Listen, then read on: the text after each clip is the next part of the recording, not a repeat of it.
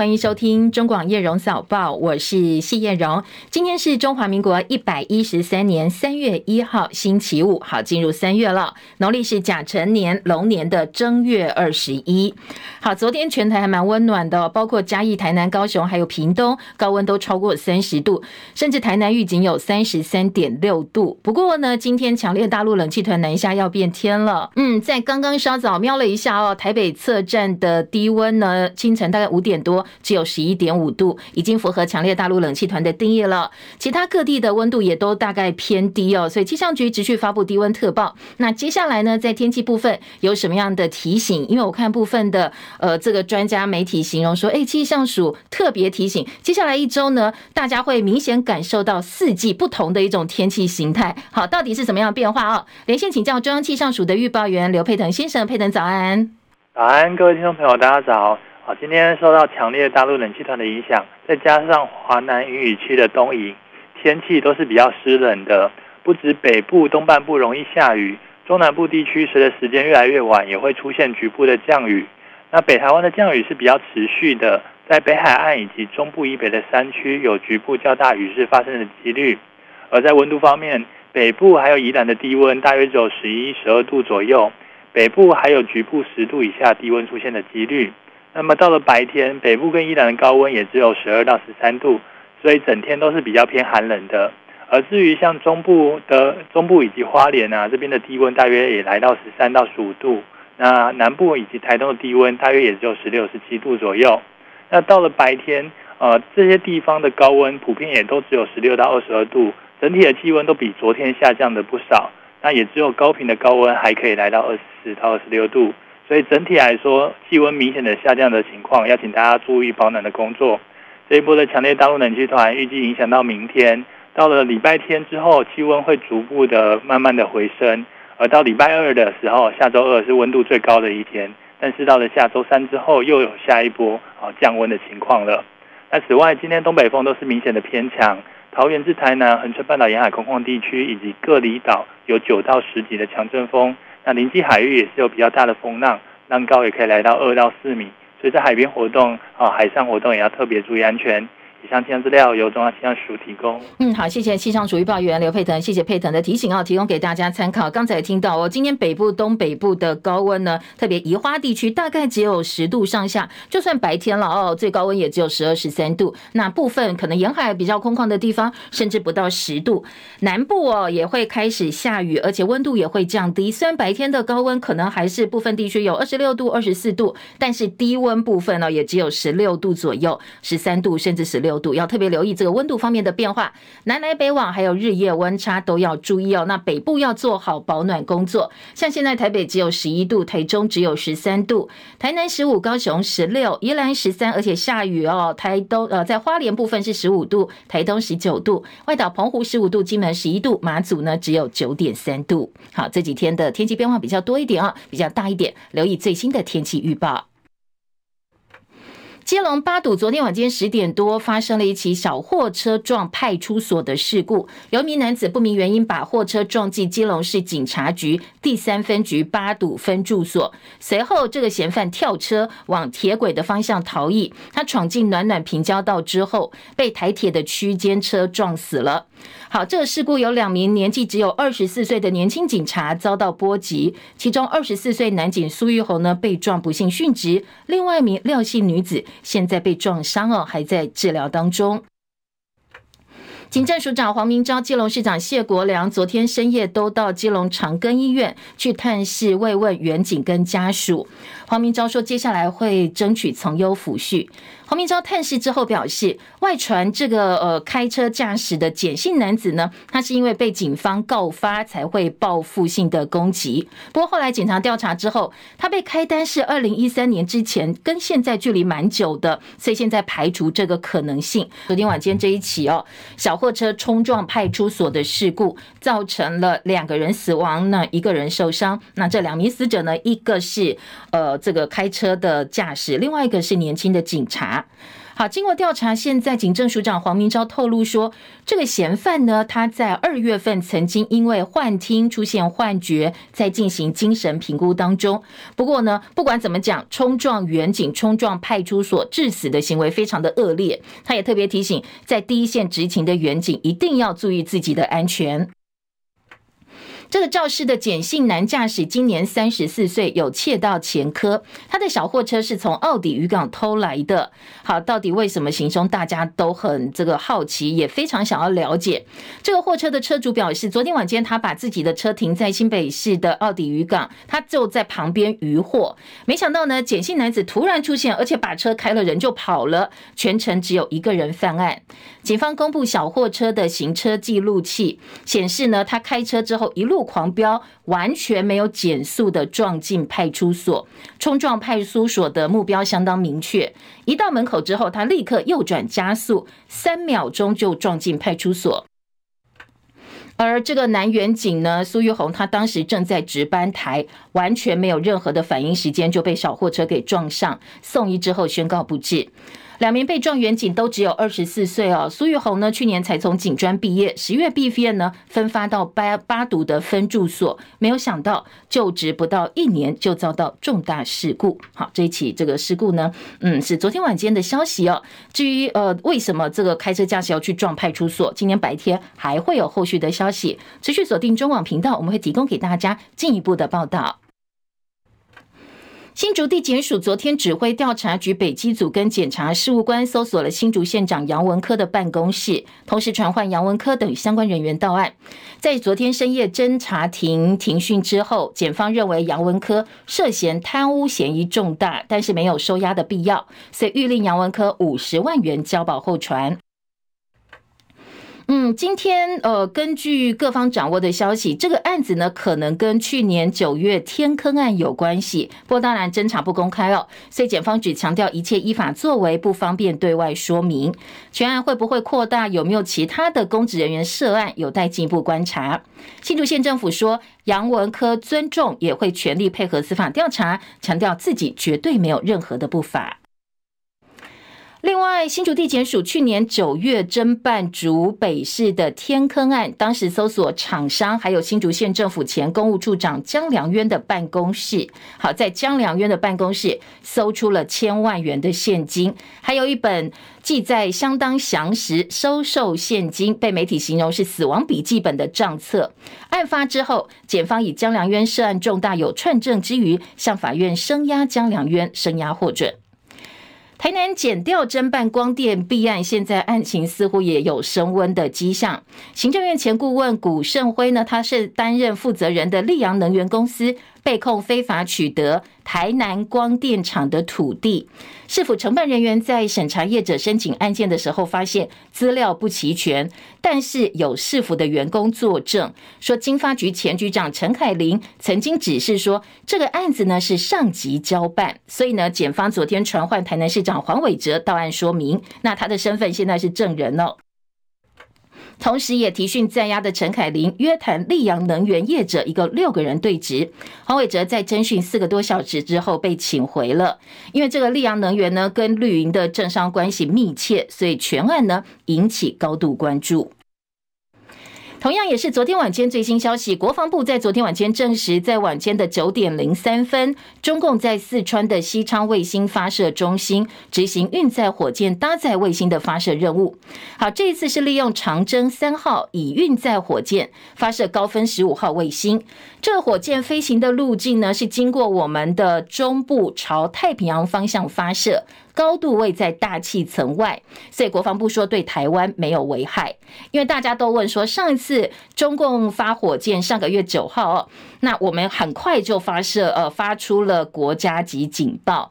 那为什么这一次没有发呢？国防部说，国军运用联合情监侦系统，周密掌握相关弹道动态，还有轨迹资料，已经采取适切的警戒还有应处的作为了。好，继续来关心的是今天清晨收盘的美国股市表现。美国最新的通膨报告没有办法解决大家的疑惑，到底什么时候要开始降息呢？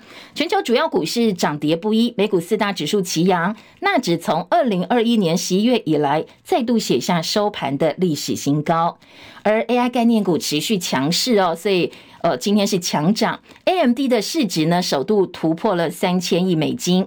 深夜收盘的欧洲股市则是三大指数走势分歧。在美股部分呢，道琼今天收盘涨十四点，三万八千九百六十三点；纳斯达克指数涨一百三十四点，一万六千零八十二点，S M P Y 指数涨二十七点，五千零九十七点；费城半导体涨一百二十二点。好，今天费半涨幅有百分之二点六五，收在四千七百二十四点。台积电 ADR 今天涨幅百分之一点零一，收在一百二十八点六七美元。现已收盘的欧洲股市，伦敦股市小涨五点，七千六百三十点；法兰克福指数涨七十六点，一万七千六百七十八点；巴黎 CAC 四十指数跌二十六点，七千九百二十七点。美国旧金山联准银行总裁戴利，他今天受访表示，央行官员已经准备好要根据降息哦，是按照需要降息。不过，因为呢现在经济实力的考量，他说并不需要非常迫切的采取降息的政策。台北股市昨天一度重新回到一万九千点，收盘涨一百一十二点三六点，收在一万八千九百六十六点七七点。台股收复了五日线。外资回头买了，昨天呢买超三十一亿元。至于台币则是剧烈震荡，一度呢重挫达到一点二九角，最低的时候来到三十一点六九九兑换一美元。不过主要亚币都转强了，加上台北股市呢指数在盘中拉抬的激励，所以收盘的时候台币呢是贬值了零点七分，收在三十一点五七七兑换一美元。高低价差，昨天台币呢大概差了一点二二角。台北外汇经纪公司的成交量扩大到十四点七六亿美金，也可以看得出来哦，抛补来回拉锯的相当激烈。昨天，主计总处发布最新的经济预测，微幅下调去年的 GDP 来到百分之一点三一，而今年的经济成长率预测百分之三点四三，比先前的预测值上修了零点零八个百分点。在 CPI 方面呢，主计总处上修今年的通膨到百分之一点八五。台积电昨天宣布高层的人事布局，研发的研究发展组织资深副总经理闵玉洁以及营运资深副总经理秦永佩，接下来呢会接任公司的执行副总经理及共同营运长。随着台积电董事长在今年六月股东会之后退休，则刘德英哦，接下来呢会由现任总裁魏哲嘉接董事长兼总裁，所以董事会也会跟着改组。接下来魏哲嘉接班团队已经慢。慢成型了。台积电位在日本熊本的新厂上个月二十四号开幕启用，只花了二十二个月就完工，展现了日本人的高效率，也显示日本政府现在要呃重振半导体产业的决心。拿到日本政府补贴，当然是熊本厂能够顺风顺水的关键。那当然也对照出台积电在美国建厂牛步化的问题。张佳琪的分析报道。台积电二十四号在日本熊本县举行 JASM 的启用典礼，为台积电海外布局缴出亮丽成绩单。日本产官学界及重要人物全数到齐，与台积电创办人张忠谋、董事长刘德音、总裁魏哲嘉，还有合资的企业领导人等人共同见证历史性一刻。JSM 是台积电拥有多数股权的晶圆制造子公司。二零二二年四月动工，二零二四年二月开幕，不到两年时间完工。对比台积电美国亚利桑那厂的建厂波折，日本熊本厂筹建快速且顺利。很重要的原因是日本政府全力支持。熊本一厂建厂经费，官方很快完成法定程序。一厂还没盖好，日本政要已经在催生台积电设二厂，并且为官方的补贴奔走。在台积电确定筹设二厂之后，官方随即承诺七千三百亿日元的补助经费。加上鹿岛建设全力配合赶工，日本这一次可说是上下一心，期盼借由台积电的设厂，重振日本半导体产业的霸业，并带动日本高科技产业的就业。根据台积电估算，日本政府针对 JASM 的总投资金额将超过两百亿美元，两座晶圆厂可望创造总计超过三千四百个高科技专业工作机会。相比之下，美国厂虽有晶片法案的诱因，但是补助力道与态度明显不及日本，且建厂过程波折，尤其劳资问题成为媒体报道焦点，也让台积电颇为难堪。二十二个月完工的熊本奇迹，全球大叹惊奇。由于日方已经争取到台积电七纳米制程的技术进驻，预料二厂的进度应该会比照一厂加速完成。台积电在德国筹设的欧洲厂，尽管难以复制日本经验，不过所沿用的合资模式，对于建厂的推进应该会比较有利。但是离开亚洲设厂的难度都是不小。中广记者张佳琪台北报道。以哈战争进入第一百三十七天了，现在加萨市呢传出难民在排队等粮食的时候被卡车冲撞，上百人死亡。戚海伦的报道。美国有线电视新闻网 CNN 引述加萨巴勒斯坦卫生部说法报道，当饥饿绝望的巴勒斯坦平民聚集在食物援助卡车周围时，以色列国防军部队采取实弹射击，造成了至少一百一十二人死亡，至少七百六十人受伤。美国国务院对于在加萨北部援助地点遇难和受伤的人员表示哀悼。官员在调查过程中敦促以色列给个说法。以色列国防军发言人哈加里表示，看到人群中有人被践踏，以色列军。军方开枪示警，谨慎驱散聚集在援助车队周围的人群。哈加里坚称，坦克在现场是为了确保人道主义走廊的安全，以便援助车队能够到达目的地。但是有目击的记者指出，以色列军队开火之后，混乱才开始出现。大多数伤者是被试图救援的救援卡车意外撞到。目击者说，平民聚集在救援卡车周围，希望获得食物，因为当地正处在饥荒边缘。但是以色列军队很快开始射。及哈马斯掌控的加萨卫生部指责以色列实施大屠杀。美国总统拜登则担心，这将使得先前促成以哈之间暂时停火的努力变得更复杂。中国广播公司。翻覆酿成两人死亡。昨天事发第十六天了，海巡署跟陆方代表团经过十天密集协商，昨天早上、下午都有一场闭门会议。两方结束之后之后呢，一样都很低调，没有接受媒体访问。相较于上午那一场呢，双方代表面色铁青离开，下午明显脸色都好很多，缓和了不少。今天有媒体引述消息人士的话说，陆方要求比照当初的广大兴案来处理。好，当时是怎么处理的呢？二零一三年，台湾渔船广大兴二八号被菲律宾海巡署的公务船扫射，造成台籍渔的船长洪石成中枪身亡。当时我们提出来的要求是哦，要正式道歉、调查、惩罚凶手。损害赔偿以及渔业谈判四大诉求。好，现在呢，大陆方面也要求要比照当时我们对于菲律宾提出来的要求，这四大诉求。不过身份互换，现在呢，台方变成了陆方，而菲律宾呢变成了台方。好，这部分呃，我们并没有进一步的回应哦。今年白天可能还会有后续的发展。国民党副主席夏立言出访中国大陆，昨天跟大陆国台办主任宋涛见面。惊吓渔船事件，宋涛说，民进党粗暴的对待大陆渔民，草菅人命，冷落冷漠无情。现在大陆各界都非常的愤慨。夏立言则表示，希望透过国台办向家属表达抚慰之意，也敦促民进党妥善处理。国民党、民众党立院党团研议推动修法，把大陆籍配偶规划入籍的年限比照外配，从六年缩短为四年。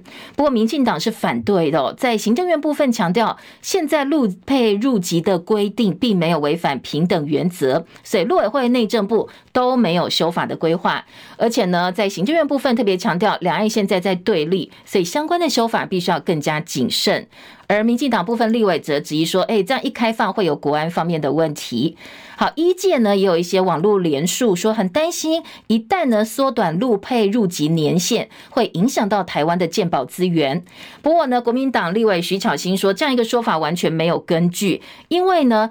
呃，中国大陆人士到台湾来依亲，名额是有限制，一年只开放六十个人。他说：“我如果只开放这六十个人，然后他们的亲属到台湾来，难道台湾的健保没有办法承受六十个人哦？这样子，如果真的无法承受的话，显示我们的医疗资源是相当有问题的。希望说不要有歧视性的法案，能够让陆配呢跟这个外配他们的呃这个加入中华民国取得身份证的年限能够是保持一致的。为了维护哦我。”我们中华民国的每一个家庭，大家都能够有平等的医疗的权利。我们也希望能够松绑陆配，那跟这个外配它是同样的一个年限，那让在台湾生活的小孩子和爸爸妈妈，他们都一样能够得到医疗的照顾。那至于说所谓的会挤压到资源这个部分，真的拜托回去看一下我们相关的规定，一年只能申请全台湾六十位的这个一期，那人。人数上面来说相当少，所以我想应该不会因为所谓的六十位就排挤到医疗资源。如果连六十个人都承受不住的话，那这代表我们在医疗整体资源的量能上面需要投注更多的支持。那这一点呢，好，无论如何，我们都会全力以赴，一起来支持。好，国安方面争议呢，蓝营也回击绿营的说法，说如果说呃开放这个入籍年限呢，从六年减短到四年，会影响到国安，那六年难道就没有国安方面的问题吗？有外交才子美誉的蒋经国国际学术交流基金会董事长钱复接受资深媒体人赵少康访问的时候表示，民进党总统当选人赖清德上任之后的两岸关系会如何发展，要看赖清德接下来用谁当行政院长、外交部长以及陆委会主委这三个位置。前夫也强调，美中台三方维持一个等边三角形的关系，对台湾来讲，这是最好的选择。叶博弈的报道。前夫在访谈中重申，他始终认为，在台湾大陆政策的位阶必须高于外交政策。台湾现在邦交国一直断，主要的原因就是由于两岸关系搞不好。前夫回忆，一九九五年，当时的联合国秘书长鲍特罗斯盖里跟他说，台湾如果想重返联合国，办不到，绝对会被中共否决。不过可以申请做观察员。当时大。大陆外长钱其琛知道了以后就说，台湾想进联合国当观察员一事，可以在预定一九九五年七月的二次孤汪会谈当中提出来。结果没想到时任总统李登辉坚持要访问美国，不但惹出台海飞弹危机，台湾也进不了联合国了。钱复强调，由此正可以看出，台湾如果想要进联合国，最快的道路还是要经由北京。此外，钱复也提到，台湾的邦交国如果继续减少，对于台湾想走向国际社会，还是会有很大的影响的。马英九大家有很多批评，但是他的外交修兵是很成功的，这个是事实。因为你要变成国际社会的一员，一定要你拿得出去，走得出去。你走不出去，拿不出去。你怎么再是国际社会的一员呢？而对美中台三边关系，前夫也强调，他一直认为美中台应该要维持一个等边三角形，台湾不要明显的倾向于一边，对于台湾才会是最好最安全的选择。中广记者叶博弈在台北报道。好，继日前国安会前秘书长苏起抨击前总统马英九格局小之后，昨天前夫在受访的时候也批评马英九对年纪大的人有反感。所有被马英九用过又被排除掉的人，就算是朋友，现在也都是敌人了。对此呢，马英九基金会执行长萧旭曾说，他最近看到很多国民党大佬小佬都在争相批评马英九，觉得国民党真的没有希望，宁愿花很多精神去批评清廉的马英九，却不敢批评民进党。他说：“你看民进党哦，有谁在批评前总统陈水扁？这就是民进党跟国民党不一样的地方。民进党永远团结，所以不管做了什么狗屁倒灶的事，就能够一次又一次胜选。而国民党对执政民进党没有办法，没皮条，所以回过头来只敢批评自己人。”迈入三月哦，今年三月一号有很多跟大家权益相关的新制上路，包括了酒驾两次就要吊销驾照，而且重新考照的规定变严格了。还有公费流感疫苗三月五号开放全民接种，而部分的医院升格为医学中心之后，门诊还有急诊的这个价格通通调涨哦，所以提醒大家留意三月份非常多的新制度。军公教在今年元旦起调薪百分之四，面对外界关切，军公教人员退休金是不是也会调整？昨天行政院有最新宣布，行政院说军公教的月退金调高百分之四，而且溯及今年元旦。这次军公教受惠人数有五十二万多人，政府呢每年预算支出估计大概一百零九点九九亿元。今年二十九岁旅美日籍投打二刀流球星大谷翔平，昨天在个人的 IG 上宣布他结婚了，重磅消息。因为大谷翔平有相当多粉丝了，他闪婚，但是昨天只透露他另外一半是日本女性。好，这个消息一传回日本，甚至台湾，网络上一片哀嚎。很多女粉丝说，二二九，四年一次，但是二二九根本是女生失恋日。当然也有很多，多数是表示祝福的。大家对于他的另一半充满。想象，在刚刚稍早，今天大谷在亚利桑那春训基地已经受访了，回答关于结婚的问题。他说，他跟太太三四年前就已经认识了，去年订婚，强调自己的太太是一个普通人，但是他也没有对外揭露身份，希望接下来外界不要打扰双方的亲属。而这个周末是日本职棒独卖巨人队还有中职中信兄弟乐天桃园的交流赛。昨天呢，巨人军已经抵达桃园机场，好多的球迷呀、啊、守在接机大厅守候，而中职乐天桃园也率先到大巨蛋热身，希望给球迷朋友一场棒球的饗宴。好，马上帮大家来读报哦，整理今天各大早报头版内页的新闻焦点，还有不同角度的分析。不过在听早报读报前，还是要请好朋友看到叶文手上拿的这一个呃小手首版哦，三十万订阅募集当中，请大家帮我们冲冲人气哦，记得 YouTube 频道七点到八点的直播，八点钟之后的影音档案，随时都可以回来补按赞、补分享、补留言，或及时收看收听，在我们的留言板来讨论一下您对各项时事的看法。呃，重要的是哦，除了要记得按赞之外，也要记得订阅中广新闻频道。谢谢大家的帮忙，好，非常需要您哦。好，再来关心今天早报的头版新闻重点。嗯，今天呢，五大份的这个国内平面早报，包括三份综合性报纸，两份专业的财经报纸，头版新闻没有什么交集哦，大概十五、十六条新闻，只有内政部现在要改革虚评的一些相关政策。好，今天在自由跟联合头版都看到。还有财经报纸，可能台北股市有所重叠之外，其他的新闻都是分成了不同的话题、不同的呃这个新闻议题。等一下，我们一一来告诉大家哦。在头版头条部分呢，像联合报今天关心的是台南光电弊案，焦点放在。黄伟哲，台南市长黄伟哲出庭应讯，被检方传唤了。当然，现在的身份是证人哦。跟大家做一个背景说明，其实呃，检察官在问讯过程当中，如果他发现有掌握更具体的事证，现在出庭是证人，他当庭都可以改签被告的哦。所以以证人身份来对质是目前的一个进度。而联合报今天头版上半版面还有昨天巨人军华丽抵台到大巨蛋练投机场呢，日本读卖巨人队的照片。在呃，联合报放在头版的上半版面，三月二号开打的读卖巨人军九十周年纪念台湾适合大赛，马上就要登场了。联合报今天的头版。另外呢，呃，《中国时报》今天的头版则是在立法委员的赵伟选举。昨天呢，在野合作总算看到了这个，呃，相对来讲哦是比较乐观的一个进度。在野合，所以赵伟蓝绿各八席，蓝绿各八席，按照目前呃蓝绿掌握的立委人数来讲，当然是没有问题了哦。不过。重要的是，民众党昨天票通通投给国民党，没有自推人选，而且国民党给很善意的回应说，呃，接下来呢，在排案部分不排除会以民众党想要优先排的法案优先，所以双方其实有很好的开始哦。今天的《中国时报》把立法院的呃在野党合作放到了头版头条的重要位置。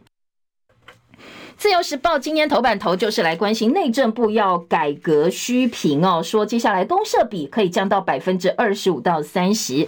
今天的自由时报用这个改革虚评的两大政策来做头版头条。这则新闻联合报一样哦，放在头版，头版的下半版面。联合报除了报道公社比渴望降到百分之二十五到百分之三十之外，还有很重要的一点，一个观念哦。没有买车位，接下来你不必负担车位面积，避免浮夸不实的公设空间。好，希望帮大家，呃，在分担这些所谓公设比的一些费用的时候呢，能够稍微减轻一点点。自由今天头版中间版面，这也是昨天我们七点钟就告诉大家哦，说欧洲议会通过的两项安全决议，台湾跟中国是互不隶属。好，今天自由时报拉到头版的标题，特别强调，只有台湾的民选政府可以在国际上代表台湾人民。当然，在细项的部分，呃，这两份安全报告也特别呼吁国际要让台湾加入一些重要组织，世卫组织啦，或国际民航组织等等哦。今年自由时报头版一样哦。有点到，那其他头版的新闻焦点，像《中国时报》还有美国最高法院审理豁免权案，川普危机有解，就是有部分的州啦，不让他去选总统哦，不让他进行党内初选。现在呢，美国最高法院要审理豁免权案，日元涨贬个不停，日本放话要结束负利率。好，这是中时头版的两个新闻重点，提供给大家做参考哦。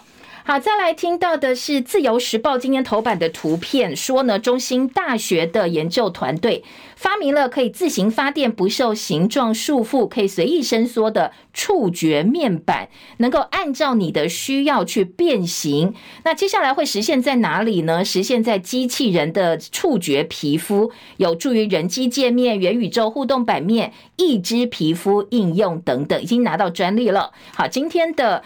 呃呃，自由时报头版图片把我们学生跟老师的研究成果放在头版做了报道，还有拥有四十五枪两千多颗子弹，好像兵工厂一样的四海海润堂主目无法纪，被检方求刑十四年。好，四海帮堂主现在呢被检方起诉求刑了，这也是自由时报的头版。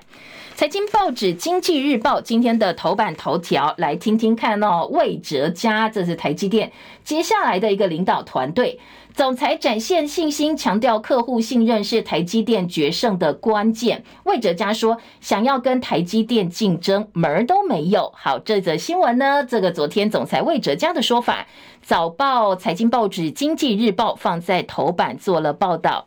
台积电总裁魏哲嘉昨天呢，他是呃接受了阳明交大颁发的名誉工学跟理学双博士的学位。他其实蛮幽默的，他说呢，以前我要拿学位都好认真念书啊，这是他第一个不必呃这么这个斤斤计较在念书就可以拿到的学位哦。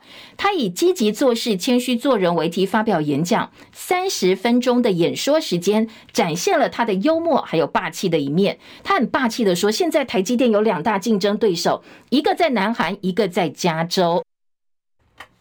当然，南韩加州，呃，这个包括三星啦，或者是英特尔啊，大家一想就想到这两家。他说呢，呃，这两家都有自己的产品，但是他们想要在技术、生产跟客户信任层面追上台积电。他只有四个字送给他们，门儿都没有哦。他也提到自己跟台积电创办人张忠谋学很多，时时刻刻提醒自己不要忘了我是谁，不要疯狂的去扩张公司的规模，最后落入等死的那一步。他说，张创办人。说的话、做的事都很对，唯一有一个地方不对，就是说他如果在公司骂我的话是不对的，其他的通通都对。好，这是今年经济日报在头版做了一些整理哦。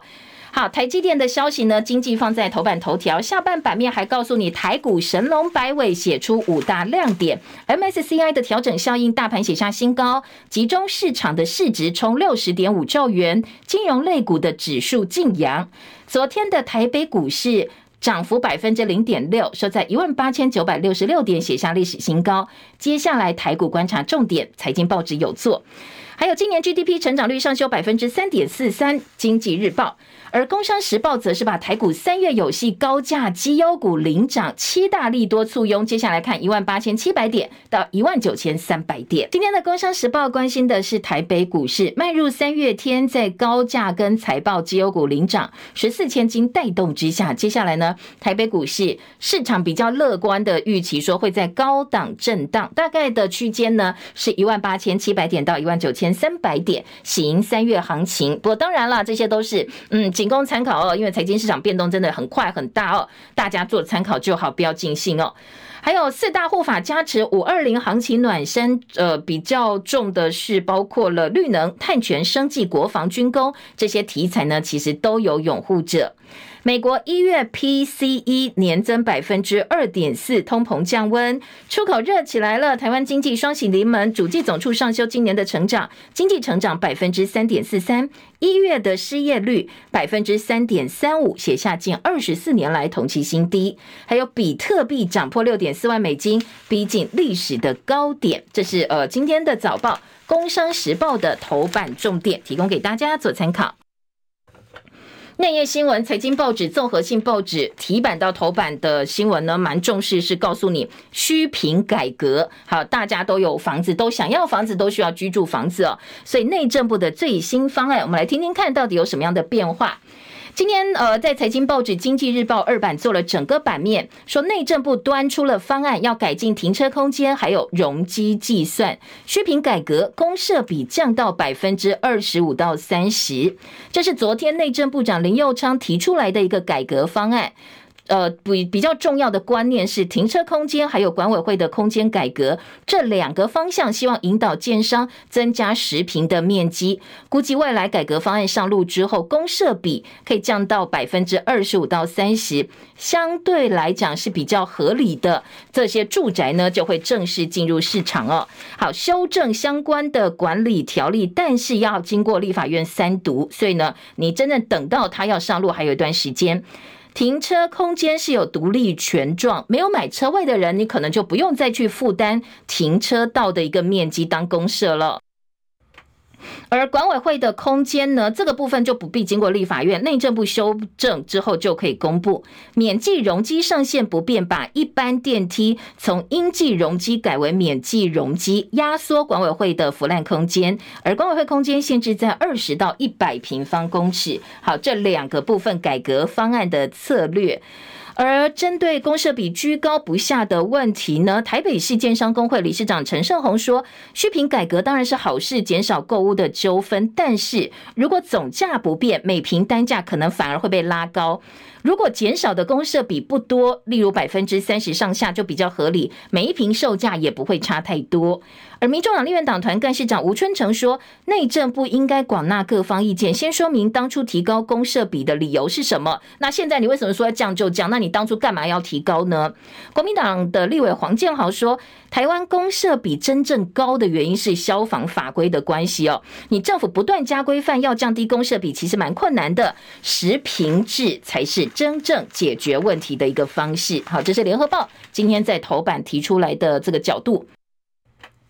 而财经报纸经济日报二版几个这个部分哦，业者还有官员的说法，大家都很担心会影响到房价。但是呢，内政部说对建商来讲有影响，但不会太大，房价波动也不会太大，因为你在压缩免计容积规划空间之后，以后如果是盖豪宅的话，就要付出比较多的代价。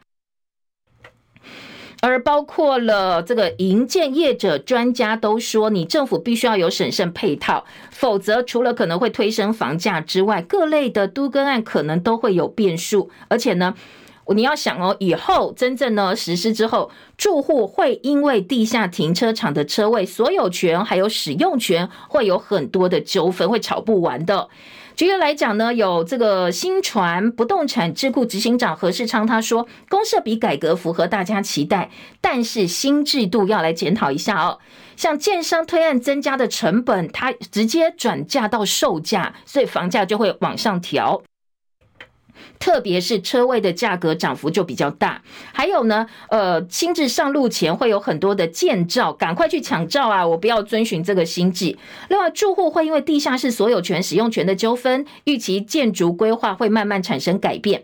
住户常常会使用的一些公设，例如垃圾冷藏室，它干脆就放在一楼好了，去节省这个停车场哦。好，这个是今天经济日报整理出来的重点。中国时报今天的五版说，呃，林右昌提出来的虚评两面向改革呢，停车道的面积归停车位拥有人负担，但是建商反弹说这样子一来，我的都更案通通都受到影响哦。而且其实哦，真的建商不是什么大善人啦，他从哪里多付出的成本，他就转嫁给消费者就好啦。好，这个是今天中国时报的报道。而联合报说打虚评，建商说你不要期待降价，总价我不会变，我总价维持在那里，那该去呃分摊到哪里？譬如说每平的单价，我就把它呃这个分摊到那里去了。但是腐烂公社可以有一些改变。另外，自由时报呢，则是说内政部表示，他们接下来也会跟业者多多沟通了哦。那在建商部分说。现在在整合当中的都更跟危老案，可能都会因此受到影响了。好，这是各个报纸的报道，提供给您做参考。再来听的是，呃，今天的头版重点，黄伟哲昨天已经呃这个被约谈了。今天的联合报说，光电弊案，台南市长黄伟哲应讯前经发局长曾经说过这句话相当关键，他说是上级交办。好，经发局长的上级到底是谁呢？好，大家可能就往呃更高层去想哦。所以昨天黄伟哲以证人的身份出来对质了。今天的联合报几个重点说，金发局长陈凯琳收押之后，第一次跟老长官见面对质，而黄伟哲昨天不想要回应记者的提问，所以是从地下道离开的。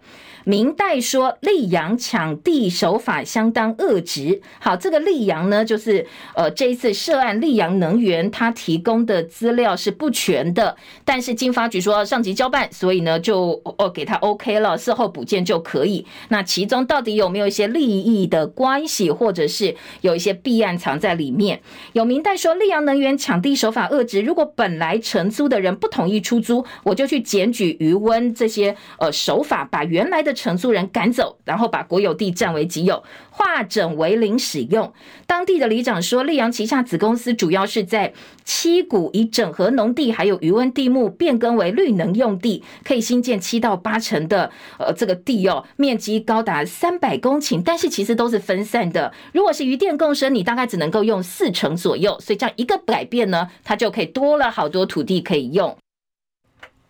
因为负责人曾经是行政院的顾问，也是新竹小英之友会的副秘书长，所以去年总统大选的时候，减掉约谈溧阳能源总经理讯后是以串证之余声押获准，上个月二号一千万已经交保出去了。所以这个案子，呃，其实背后的政商关系，台南的光电弊案到底是过场呢，还是真正要查到底哦？今天联合报在三版也有一些质疑哦。呃，今天三版大标题就说台南光电弊案约谈黄伟哲过个场吗？选后才约，你选钱怎么不动呢？检方说侦查不公开，并没有对外透露太多的呃这个侦办过程跟目前掌握到的资料。不过联合报记者邵新杰说，你不要变成政治人物的这个保护伞哦，最后只是表个态，然后呢呃这个侦查一下，反正不公开嘛，最后不了了之，大家也不知道哦。好，这是联合报提出来的质疑。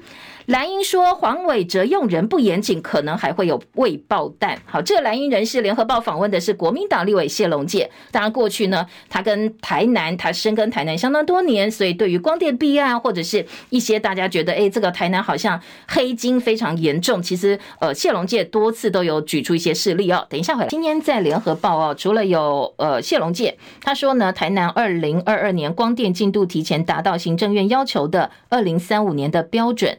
台湾能够提前几十年快速达标，当然就是有猫腻就被质疑了。